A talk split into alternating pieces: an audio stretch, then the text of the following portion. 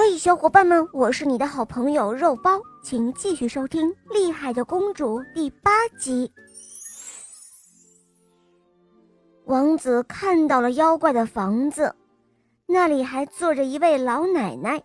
他走上前说道：“你好，老奶奶。”“哦，你好，你是自愿来的，还是别人派你来的？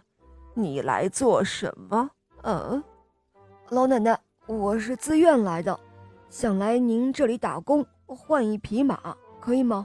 哦，这样啊，那好吧，孩子，我不要你干一年，你干三天就可以了。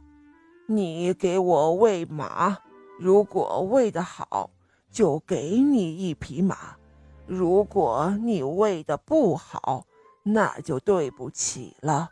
我会把你的头挂在最后的一根柱子上，听懂了吗？哦，听懂了，老奶奶。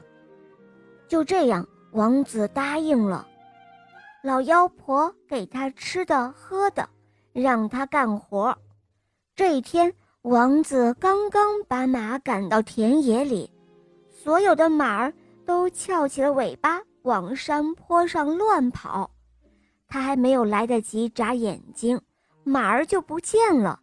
他坐在石头上哭了起来，哭得非常的伤心，哭着哭着就睡着了。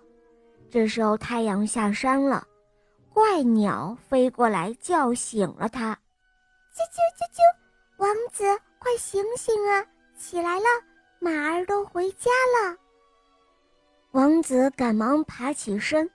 回到了老妖婆的家，老妖婆正对着马儿大喊大叫：“哦，你们回来干什么啊？”这时，其中的一匹马儿回答说：“哦，全世界的鸟儿都飞来了，啄我们的眼睛，差一点就给我们啄瞎了。我们不回来能行吗？”这样，那么明天你们往树林里跑。不要再往山坡上跑了。晚上，王子睡了一觉。早晨，妖婆对他说：“哎，小王子，你可给我记好了，如果你看不好马，哪怕是丢失一匹，也要把你的头挂在那柱子上。”当王子将马儿们赶出门后。只见马儿们就翘起了尾巴，跑进了树林中。